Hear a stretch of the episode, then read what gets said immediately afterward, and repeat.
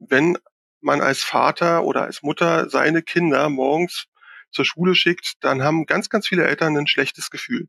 Und genau dieses Gefühl, solange dieses Gefühl da ist, hat man noch keine Verkehrswende.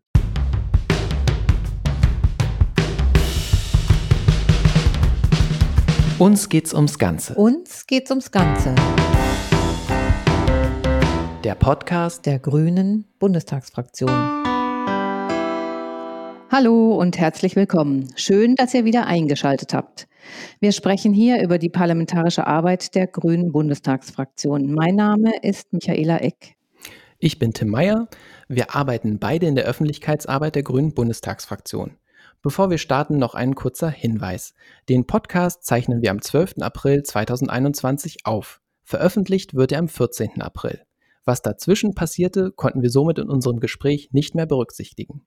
Aufgrund der Kontaktbeschränkungen zeichnen wir im Homeoffice auf. Deshalb ist die Soundqualität nicht ganz perfekt. Wenn ihr Lob, Kritik oder Fragen loswerden wollt, schreibt uns gerne an podcast.grüne-bundestag.de. Heute sprechen wir über die Verkehrswende. Unser Gast ist Stefan Gelbhaar, Sprecher für Verkehrspolitik in der Grünen Bundestagsfraktion. Herzlich willkommen, Stefan. Hallo. Hallo, Stefan. Bevor wir so richtig in unser Thema Verkehrswende einsteigen, wollen wir dich noch ein bisschen kennenlernen. Stefan, was ist dein liebstes Fortbewegungsmittel? Also ich bin ja Berliner und deswegen ähm, nutze ich sehr, sehr viele unterschiedliche Verkehrsmittel. Klar, ähm, ich fahre gern Fahrrad. Am beliebtesten immer unge ungenannt sind die Füße. Und von den öffentlichen Verkehrsmitteln ist mein liebstes in der Tat äh, die S-Bahn. Warum gerade die S-Bahn? Ja, das ist vielleicht so ein Berlin-Ding. Also die S-Bahn haben, wir haben hier so eine Nord-Süd- und eine Ost-West-Achse und den Ring. Und das ist deswegen einfach das schnellste Verkehrsmittel. So, ähm, ich kombiniere es auch gerne mal mit dem Fahrrad. Äh, ja, ich fahre auch, man sieht auch was, man ist meistens äh, im Tageslicht und nicht wie bei der U-Bahn irgendwie unten drunter. Ja, deswegen. Straßenbahn fahre ich auch gerne, U-Bahn war, wenn es sein muss. Vielleicht eine Nachfrage noch zu der S-Bahn beziehungsweise zu einfach geschlossenen Verkehrsmitteln. Wie handhabst du das jetzt gerade in der äh, Corona-Pandemie? Hast du da ein gutes Gefühl, in die S-Bahn zu steigen? Naja, also FFP2-Maske halt, ne, klar. Ähm, und dann in der Tat, man radelt halt ein bisschen mehr, das stimmt schon.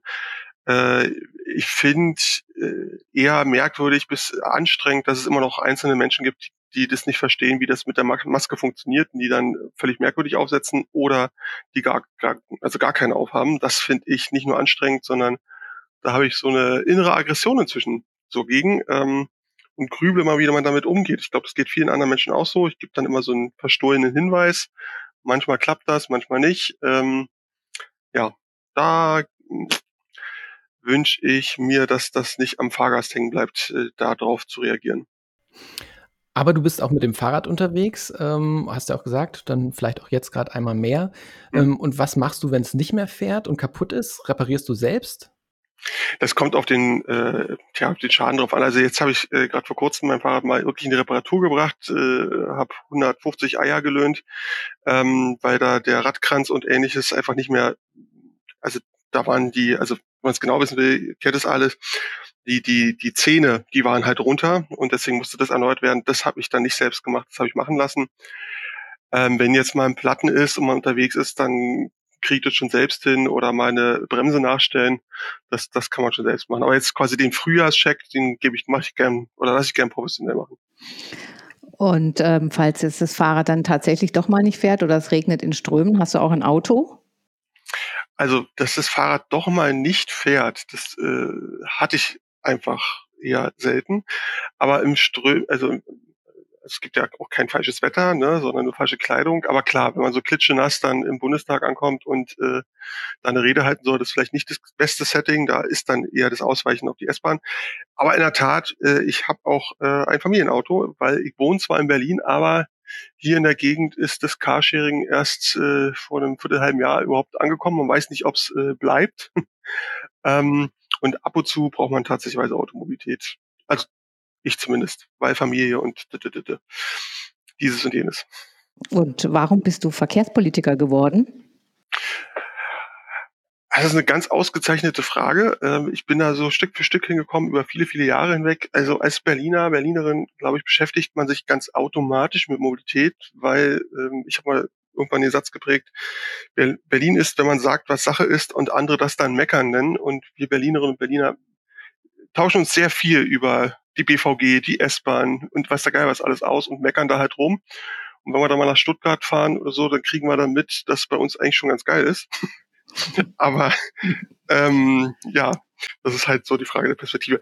Und tatsächlich bei mir war es so, ich war vor vielen, vielen Jahren Landesvorsitzender der Berliner, Berliner Grünen ähm, und bin auch Anwalt. Als Anwalt habe ich auch schon Verkehrsrecht gemacht und als ähm, Landesvorsitzender habe ich dann angefangen, den Widerstand gegen die A100 zu, mit zu organisieren. Also da haben wir ganz viele Demos gemacht und so weiter. Haben das Plan also die Autobahn 100 in Berlin. Genau, die Auto, ja, A100 Autobahn, klar, logisch. Also die Autobahn A100, die ist ja auch heute noch in der Diskussion oder wieder in der Diskussion. Jetzt geht es um den nächsten Bauabschnitt und um Rückbau. Aber das hat mich politisiert nochmal auf diesem Themenfeld. Und als ich dann ins Abgeordnetenhaus kam, also ins Berliner Parlament, Landesparlament, da habe ich für mich die Sinnfrage gestellt, lohnt es nur gegen äh, Verkehrsprojekte zu sein oder musst du nicht auch das äh, Gegengemälde malen oder das Gemälde malen, wie sieht Mobilität von, von morgen aus und habe mich dann für Fahrrad, Fußverkehr und eben ÖPNV äh, eingebracht und dort äh, ja unter anderem den Volksentscheid Fahrrad mit begleitet, sage ich mal ganz zurückhaltend. Der Volksentscheid war ja auf Landesebene in Berlin. Wie sieht's denn im Bund mit dem Radverkehr aus? Also alle kennen ja den Verkehrsminister, der heißt Scheuer, äh, der hat das Thema Radverkehr äh, nicht entdeckt. Er nimmt zwar den Begriff in den Mund, aber tatsächlicherweise an den Bundesstraßen gibt es immer noch nicht ausreichende Radwege. Ähm, die Bahn baut keine Fahrradparkhäuser, so dass die Pendler umsteigen könnten, die Pendlerinnen auch. Und äh, die Straßenverkehrsordnung ist nicht dementsprechend äh, so geändert worden, dass wir jetzt eine fahrradfreundliche äh, Straßenverkehrsgesetzgebung hätten. Deswegen muss man lange Rede, kurzer Sinn sagen, äh, da sind wir immer noch in den Kinderschuhen, wenn man sich zum Beispiel Dänemark oder die Niederlande anschaut. Was es gibt, ist ein bisschen mehr Fördergeld für die Kommunen, aber es arbeitet immer noch kaum Personal äh, im Verkehrsministerium, zum Beispiel für Radverkehr. Die grüne Bundestagsfraktion will ja ab 2030 äh, keine Autos mit Verbrennungsmotor mehr zulassen. Doch die sogenannte Antriebswende, also die Umstellung des Motors von Verbrenner auf Elektro oder Hybrid, ist ja noch keine Verkehrswende. Was hm. braucht es noch, um eine echte Verkehrswende einzuleiten? Also die Antriebswende ist Teil der Verkehrswende. Das merkt jeder Radler, jede Radlerin, wenn man mal hinter so einem Bus, einem Dieselbus herfährt, das ist doch besser, als wenn der elektrisch ist. Aber äh, bei der Verkehrswende geht es darum, dass wir zu einem anderen Mobilitätsverhalten kommen. Erstmal, jeder Mensch soll sich sicher bewegen können im öffentlichen Raum. Das ist nicht gegeben in Deutschland. Wenn man als Vater oder als Mutter seine Kinder morgens zur Schule schickt, dann haben ganz, ganz viele Eltern ein schlechtes Gefühl. Und genau dieses Gefühl, solange dieses Gefühl da ist, hat man noch keine Verkehrswende. Das heißt, man muss zum Beispiel sicher zur Schule kommen. Man muss sicher Fahrrad fahren können. Man muss sicher zu Fuß gehen können. Das ist alles in der Form nicht gegeben. Davon zeugen die vielen, vielen Toten im Straßenverkehr. Das muss man sich immer wieder bewusst machen. Wir haben äh, 3000 Verkehrstote im Schnitt pro Jahr. Das ist äh, eine nicht hinzunehmende Zahl und deswegen gehört zur Verkehrswende die Vision Zero. Die Antriebswende, aber eben auch, und das ist der dritte Punkt, eine andere Aufteilung des Straßenraums. Es ist so, dass in den meisten Städten 60 Prozent und mehr des Verkehrsraums für das Auto reserviert sind. Das heißt, viele Menschen haben gar nicht die Möglichkeit, sich mit dem Fahrrad vorzubewegen, weil es gar keinen Radweg gibt, weil kein Platz dafür vorgesehen ist. Verkehrswende heißt also auch den Raum neu aufteilen. Jetzt gibt es ja Instrumente, äh, die sozusagen ein Umsteuern erleichtern könnten. Zum Beispiel der Bundesverkehrswegeplan der Bundesregierung, der für die nächsten zehn, ich glaube, zehn bis 15 Jahre den Rahmen setzt für den Ausbau und die Entwicklung des Bundes, der Bundesverkehre wie Autobahnen, Bundesstraßen, Bundesschienennetz. Ähm, hm. Was sieht der Bundesverkehrswegeplan 2030, also 2030 vor? Worin soll bis 2030 investiert werden? Also das muss man relativ, also vollkommen klar sagen. Der Bundesverkehrswegeplan hat über 1000 neue Projekte für den Straßenbau Und da liegt auch der Schwerpunkt. Natürlich kann der Haushaltsgesetzgeber sagen, wir finanzieren jetzt bloß Schienenprojekte. Das passiert aber auch nicht. De facto ist der aktuelle Bundesverkehrswegeplan kein, kein Beitrag zu einer Verkehrswende. Da steht kein Radwegeprojekt drinne, sondern es ist im Prinzip eine Ansammlung von Straßenprojekten. Es sind auch Schienenprojekte und Wasserstraßen mit drinne, aber ganz klar Fokus auf Straßenbau. Also immer noch Autos first. Das ist Autos first und das muss man mal vor dem Hintergrund sehen, dass äh, Deutschland das dichtest, eins der dichtesten äh, Straßenverkehrsnetze der Welt hat. Ich glaube, Niederlande und Belgien können da in Europa äh, mithalten oder sind vielleicht noch ein bisschen dichter, ist auch ganz schön viel kleiner. Äh, ansonsten äh, eigentlich brauchen wir keine einzige Bundesfernstraße mehr. Also mehr noch on top. Ja, wir haben so ein dichtes Straßennetz. Es hilft auch nicht, dem Stau mehr daherzubauen. Ja, wir haben in den letzten Jahrzehnten unglaublich viele Schienen abgebaut und Gleisanschlüsse. Und das ist jetzt halt alles auf den Straßen. Das heißt, dass wir so viel Lkw-Verkehr auf den Autobahnen haben, das fällt nicht vom Himmel, sondern das ist die Politik der letzten 30, 40, 50 Jahre, die halt konsequent Schienen abgebaut und Straßen aufgebaut haben. Also in den letzten Jahrzehnten wurden zu viele Straßen gebaut, äh, Schienen abgebaut. Sind das die einzigen Verfehlungen der letzten äh, Jahrzehnte oder ist da noch mehr schiefgelaufen? Also neben dem Infrastrukturbereich, wo quasi wirklich äh, die Bahn zerfleddert wurde und äh, der, der Heiland äh, gottgleich eben das Auto war, äh, ist das jetzt eben nicht nur auf der Straße, auf der Schiene passiert, sondern auch bei dem, wie Geld äh, vergeben wird. Wir haben immer noch das Dieselprivileg, das kann man heute ehrlich gesagt nicht mehr nachvollziehen. Wir haben eine unglaubliche Förderung für Dienstwagen. Das heißt, äh, ein Gros der verkauften Autos, der wird gar nicht von äh, euch oder mir als Privatperson gekauft, sondern das ist alles Firmenwagen, Unternehmensautos. Ähm, und das wird halt massiv nachgefördert. Dieses, das heißt, die Stellschraube ist jetzt tatsächlicherweise nicht nur, dass immer noch mehr Straße gebaut wurde, die Ideen in den 50er, 60er Jahren geboren, die heute noch umgesetzt werden, sondern das wird noch kombiniert mit dem Sahnehäubchen, dass das Auto an, äh, im Betrieb als auch beim Kauf unglaublich vergünstigt wird. Kannst du noch mal einen Satz dazu sagen, was genau dieses Dienstwagenprivileg ist? Jeder kennt das Steuerrecht äh, und im Steuerrecht ist in Deutschland äh, eine Förderung drin, nämlich dass man, äh, dass ein Unternehmen einem Mitarbeiter einen Dienstwagen zur Verfügung stellen kann. Der Dienstwagen wird dann auch privat häufig genutzt und dafür muss man dann sich steuerlich das ein Stück weit anrechnen lassen. Ist aber viel, viel, viel günstiger, als wenn man sich selber jetzt dieses Auto kaufen müsste. Äh, und dadurch äh, ist das eine Förderung. Was muss sich jetzt wirklich ändern, um die Verkehrswende definitiv hinzubekommen? Also erstens vorneweg, was müssen wir nicht machen? Wir müssen nicht forschen, wir müssen nicht Wissenschaft machen, äh, das ist alles gut, aber im Prinzip, wir haben wahnsinnig viele Erkenntnisse. Wir müssen umsetzen.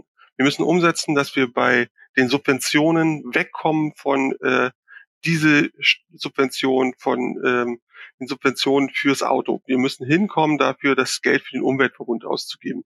Das heißt für Schiene, für Fahrrad, für Fuß. Und meinetwegen auch für Busse. So, und äh, wir müssen zum Zweiten äh, moderne Mobilität ermöglichen. Das heißt, äh, Verkehrswende ist auch, dass je nachdem, welches Bedürfnis ich gerade mobil erledigen muss, ich dann das richtige Verkehrsmittel nutzen kann. Das kann auch mal das Auto sein. Stichwort Carsharing, Stichwort Ridesharing. Das heißt, man setzt sich ein Auto mit rein und wird dann halt mitgenommen. Das muss man hinbekommen. Dazu muss sich ein Verkehrsminister, eine Verkehrsministerin hinsetzen, einmal durch die Gesetze durchfräsen, eine ordentliche Verkehrsgesetzgebung machen, die eben die Subvention an der richtigen, nicht an der falschen Stelle setzt, der, wo quasi Gleichstellung in der Verkehrspolitik passiert, dass eben der Fußgänger, der Radfahrer nicht benachteiligt sind gegenüber dem Autofahrer. Ähm, das muss passieren und äh, wir müssen eben wegkommen davon, immer mehr Landschaft zu planieren. Das ist, glaube ich, ein ganz wichtiger Punkt. Hm. Das sind, das sind so die Basics. Und dann wäre es noch schön, wenn wir, wir leben ja äh, im Zeitalter von Internet und Co. und Daten und, und so weiter und so weiter, wenn wir es eben hinbekommen, wirklich die Verkehrsmittel zu vernetzen. Es ist doch äh, viel schöner, wenn man Fahrrad zwei, drei, vier Kilometer fährt und dann in die Bahn reinsteigt und dann die, die längere Strecke fährt und dann meinetwegen die letzten Meter zum Campus oder ja zur Arbeitsstelle oder oder oder äh, eben dann nochmal das Leihrad oder ähnliches nutzen kann. Das ist alles heute möglich. Und wenn man dann doch mal einkaufen fährt, um Möbelstück zu kaufen, ja, um Gottes Namen, dann soll man sich doch ein Auto äh, mieten, leihen, was auch immer. Das, was du gerade mit der vernetzten Mobilität erzählt hast, das haben wir ja als Konzept Mobilpass auch entwickelt und erarbeitet. Kannst du vielleicht da noch mal kurz was zu dem Stand sagen und zu der Idee? Also die Idee hast du ja gerade beschrieben, dass es eben eine vernetzte Mobilität ist. Das soll in einer App zusammengeführt werden. Ähm, aber wie ist denn da jetzt der aktuelle Stand?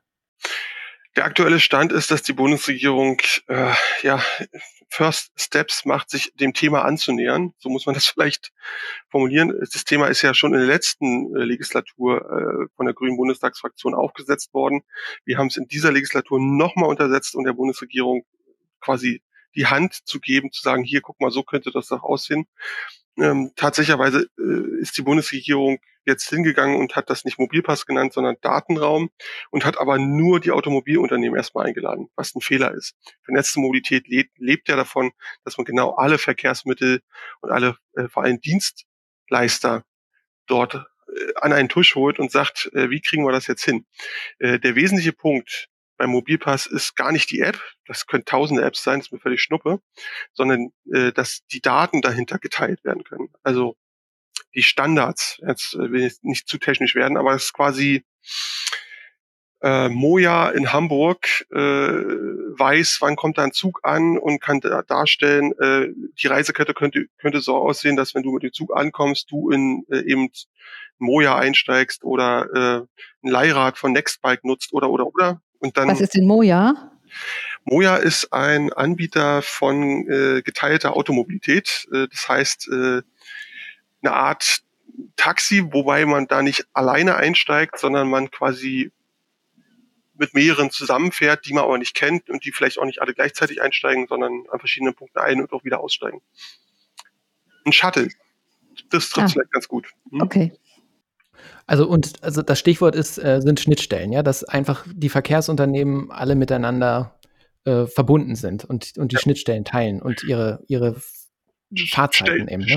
Ja, stell dir vor, du stehst äh, irgendwo auf einem Dorf, äh, in einem Dorf auf Rügen, ja, und musst aber nach Freiburg in die Innenstadt. Äh, du ziehst deine App, egal welche, und tippst da ein, ich bin dort, oder wie ist die App ja im Zweifel sogar, und ich will nach dort. Und dann macht die App das einfach, dass sie dir sagt, hey, pass auf, du hast Möglichkeit A, B und C, um von äh, jetzt Rügen eben nach Freiburg zu kommen. Ähm, und stellt eben nicht nur die Bahnverbindung von Bergen auf Rügen nach Freiburg dar, sondern stellt auch noch dar, wie kommst du nach Bergen? Machst du mit dem Fahrrad, machst du mit dem Auto, was sind da deine Angebote? Und mit einem Knopfdruck buchst du die ganze Reisekette durch. Das, das ist quasi der, der Sinn dahinter. Muss jetzt nicht Rügen-Freiburg sein, aber man stelle sich vor, äh, man hat in Brandenburg und in Berlin irgendwie zu tun oder im Ruhrgebiet, äh, wo es wirklich ja verschiedenste Variationen gibt, dann von A nach B zu kommen. Ähm, und dafür ist dieser Mobilpass geeignet, so dass du und ich, wir uns nicht mehr darüber Gedanken machen müssen, wie ist eigentlich das Ticketsystem in Köln? Weil ganz ehrlich, da steige ich ja persönlich aus. Ich finde ja, man muss schon fast ein Abi haben, um das Ticketsystem in Berlin zu verstehen. ähm, ja, du hast schon mehrmals gesagt, es geht jetzt auch darum, die Verkehrswende umzusetzen. Also Projekte, beziehungsweise es wird alles, ist alles durchgerechnet. Es gibt jede Menge Ideen. Es gibt, ähm, es gibt auch jede Menge Druck. Denn wenn man sich jetzt mal anguckt, dass allein der Verkehr 2020 146 Millionen Tonnen Treibhausgase emittiert hat, ja. ähm, das ist ein Fünftel äh, des äh, gesamten Treibhausgasaufkommens äh, in Deutschland, dann müssen müsste das doch eigentlich für sich sprechen und man müsste doch jetzt wirklich langsam sagen, okay, wir müssen es jetzt umsetzen. Warum passiert das nicht? Ja, weil es bislang nicht gewollt war. Also es, es ist genauso simpel wie das. Also es ist jetzt nicht so, dass das irgendwie eine Raketenwissenschaft ist und wir noch irgendwas warten müssen, sondern äh, von diesen von diesem Monsterausstoß an CO2 gehen 95 Prozent 95 Prozent auf das Konto von Pkw und Lkw. Das heißt, wir müssen jetzt uns gar nicht so stark überlegen, wie kriegen wir das Flugzeug, was wirklich ein bisschen komplizierter ist, CO2-frei, weil das sind ein bis zwei Prozent. Das ist auch wichtig, müssen wir daran arbeiten. Ja, wir müssen ja alles carbonfrei hinkriegen. Aber die Hauptaufgabe im Verkehr liegt bei Lkw und Pkw. Und Pkw sind so 60 Prozent von diesen 95 Prozent. Ja, also es ist wirklich Pkw. Und das ist die Antriebswende. Äh, und das ist der Umstieg. Das heißt, wir müssen das hinbekommen, dass mehr Leute mit der Bahn fahren, dass mehr Güter mit der Bahn transportiert werden. Und wir müssen es hinbekommen, dass die Mobilität die dann noch mit dem Auto verbleibt, dass die CO2-frei wird. Und innerstädtisch oder in diesem 5 bis 10 bis 15 Kilometer Radius müssen wir hingucken, hinbekommen, dass die Leute stärker mit dem Umweltverbund fahren. Das heißt, da ist einmal eine Kostenfrage hinter. ÖPNV darf nicht so teuer sein. Aber es muss auch äh, eine gute Verbindung geben. Es darf am Montag nicht nach Samstag riechen in der S-Bahn, ja. ähm, äh, du meinst muss, feiern ja, feiern soll jeder feiern, aber man muss darf halt die Feier, also es ist wie ein Club, ja, wenn man in den Club im Club reingeht und das letzte Wochenende noch riecht, das ist dann vielleicht auch nicht so gut. Ähm, so, äh, es ist, es hat einen Wohlfühlfaktor und ja, es muss sicher sein. Ne? Alle Leute, also Leute fahren kein Fahrrad, wenn es unsicher ist. Leute fahren nicht mit dem ÖPNV, wenn es nicht sicher ist. Stichwort Corona. Ähm, Leute fahren nicht mit dem Auto, wenn sie das Gefühl haben, es ist nicht sicher. So, also das heißt, diese vier Faktoren muss man beim Umstieg hinkriegen: Preis, Quality, Verbindungszeit, ähm, also Reisezeit und eben Sicherheit. Kommen wir mal zu einem anderen Punkt, zu dem Personenbeförderungsrecht. Ähm, ein Meilenstein erscheint erreicht zu sein, als im März 2021 das Gesetz äh, novelliert wurde, also überarbeitet. Mhm. Zusammen mit Union und SPD hat die Grüne Bundestagsfraktion diese wichtige Gesetzänderung auf den Weg gebracht. Warum ist denn das Personenbeförderungsrecht Gesetz so zentral für die Verkehrswende und wer kann das überhaupt aussprechen? Ich nicht, gerade, wie man gemerkt hat. Ja, das, das äh, muss man lernen, weil es ist eines der besten Scrabble-Worte, die man äh, ne, äh, so haben kann. Gibt noch andere schöne Verkehrsgesetznamen, die das äh, fast noch toppen. Stichwort Gemeindeverkehrsfinanzierungsgesetz.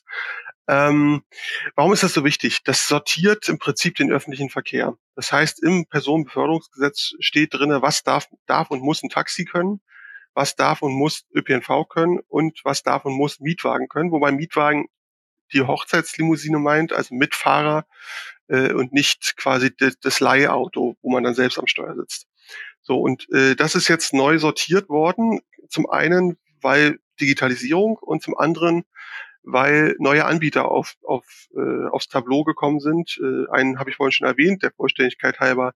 Neben Moja gibt's noch Clever Shuttle, Uber, Berlkönig, äh, Free Now und wie sie alle heißen. So, ähm, und die bieten Taxi-ähnliche Dienste an, aber sind halt keine Taxis. Die, sie sind so eine Zwischenform, wenn man so will, zwischen, ähm, was, was jetzt die Bergkönig in Berlin angeht, zwischen ÖPNV und Taxi. Bei Uber ist es so, das ist eigentlich ein Taxidienst, der sich ähm, aber nicht den Taxipflichten hingeben wollte und deswegen mussten wir dann nachjustieren, um ähm, ja wieder ein ein Feld zu generieren, wo die verschiedenen Mobilitätsangebote äh, ihren, ihren Platz finden und wir eben aus Sicht des Verbrauchers, der Verbraucherin ein besseres Angebot hinbekommen, so dass, und das ist jetzt der Link zur Verkehrswende, mehr Leute eben auf das eigene Auto verzichten können, weil das Angebot an Mobilität sonst eben so reichhaltig ist. Das ist der Hintergedanke. Mal sehen, ob es funktioniert.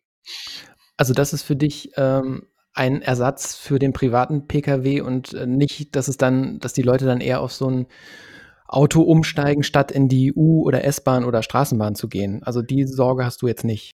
Deswegen haben wir also genau das versucht, dieses Gesetz zu beschreiben, diesen Spagat hinzubekommen. meine, man könnte auch sagen, auch das Taxi könnte man ja auf die Idee kommen, nimmt dem ÖPNV Fahrgäste weg, ist aber nicht so. Ist einfach eine Ergänzung zum ÖPNV.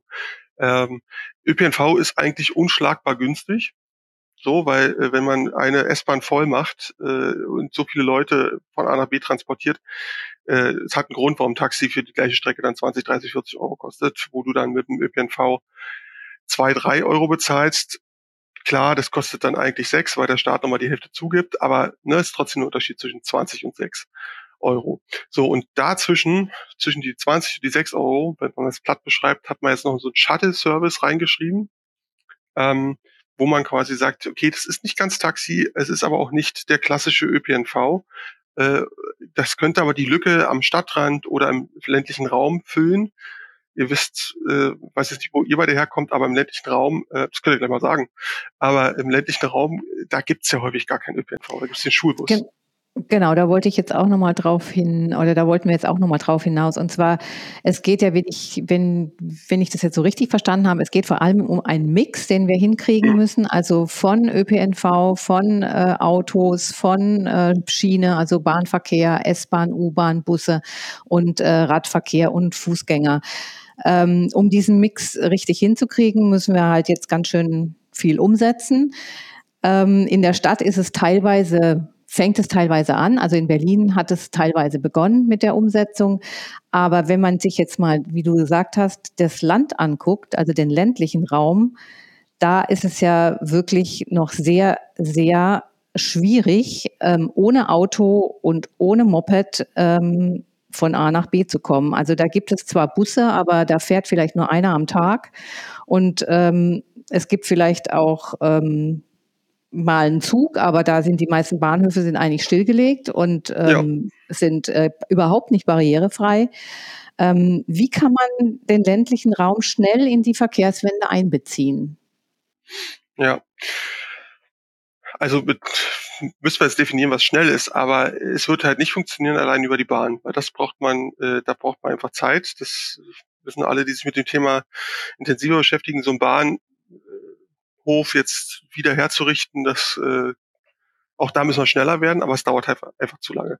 Das heißt, wir müssen die vorhandene Straße, wie sie jetzt da liegt, äh, nutzen und sie technologieoffener gestalten.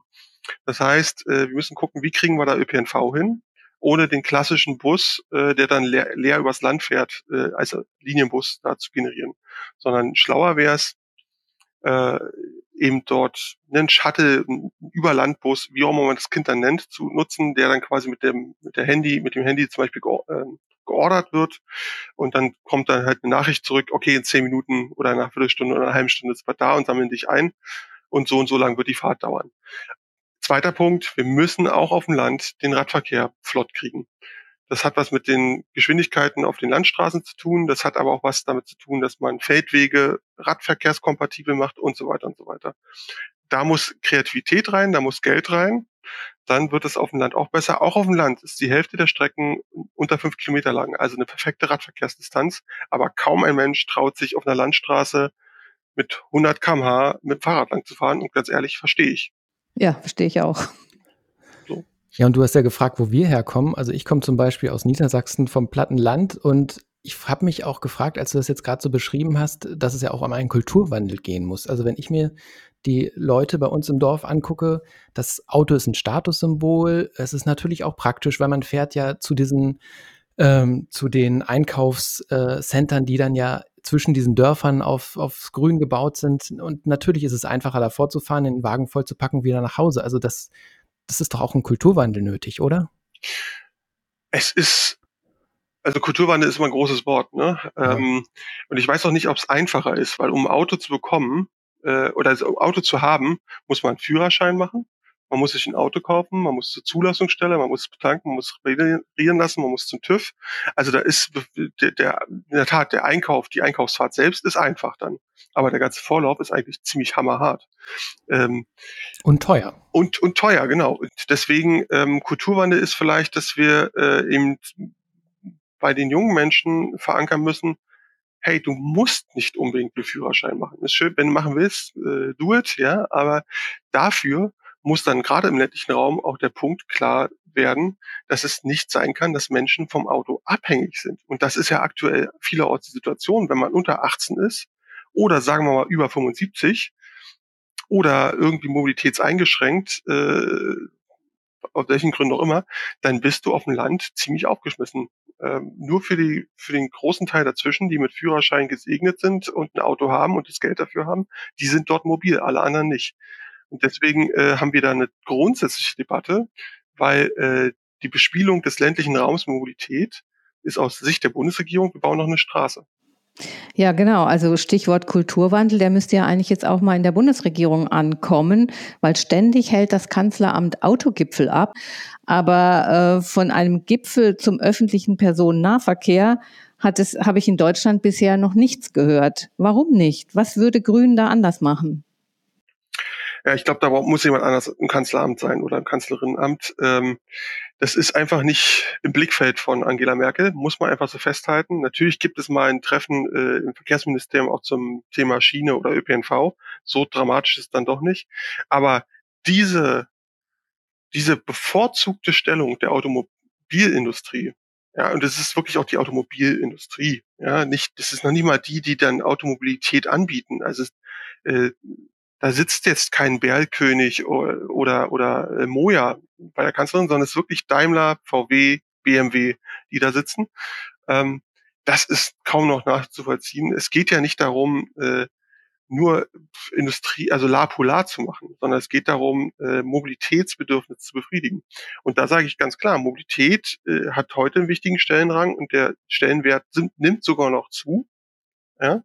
Äh, aber Mobilität kann man eben nicht mit Autoverkehr gleichsetzen. Das ist völlig äh, ein dramatisches Missverständnis, was da passiert, was eben auch völlig ex also ähm, ausschließend ist, weil ganz viele Leute gar nicht sich mit dem Auto fortbewegen können, wollen oder dürfen.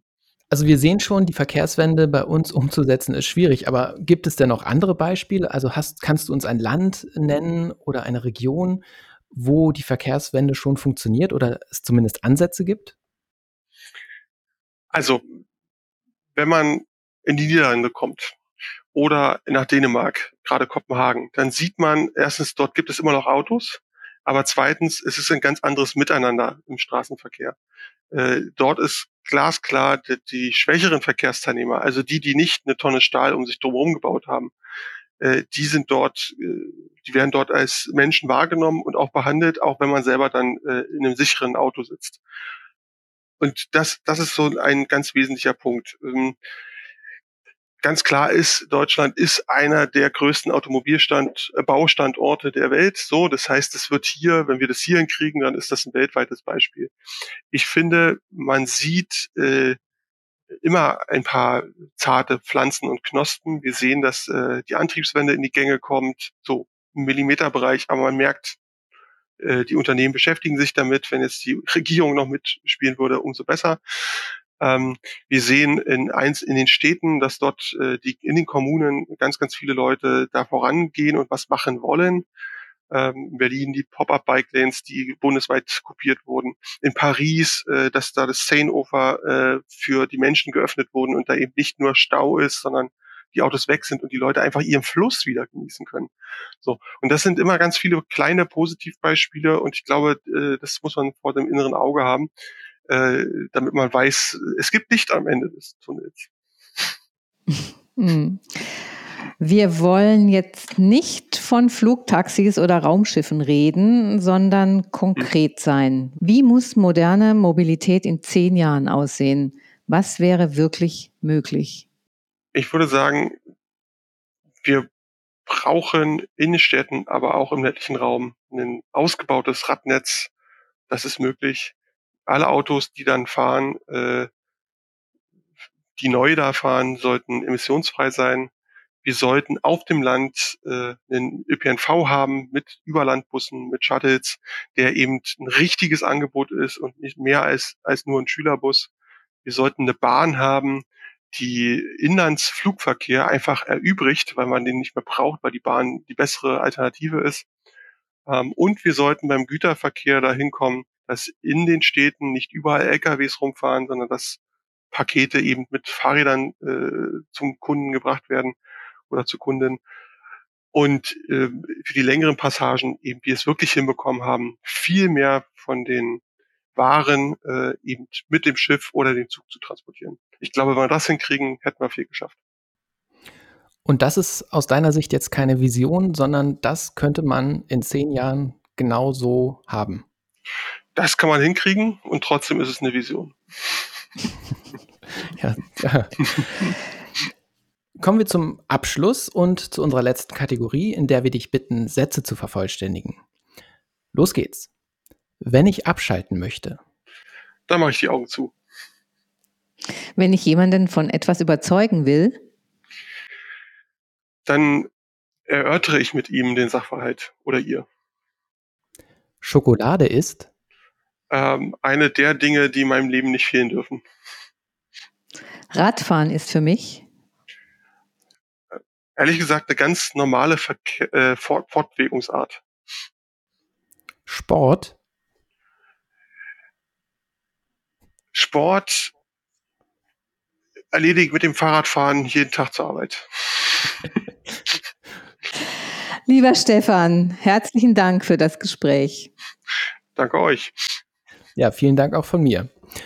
Und wenn ihr informiert bleiben wollt, was wir im Bundestag noch alles so machen, schaut auf unsere Webseite www.grüne-bundestag.de oder folgt uns in den sozialen Netzwerken auf Instagram, Twitter und Facebook. Tschüss, bis zum nächsten Mal. Tschüss, tschüss. Ciao, ciao.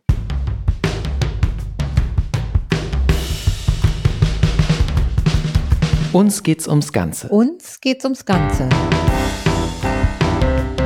Der Podcast der Grünen Bundestagsfraktion.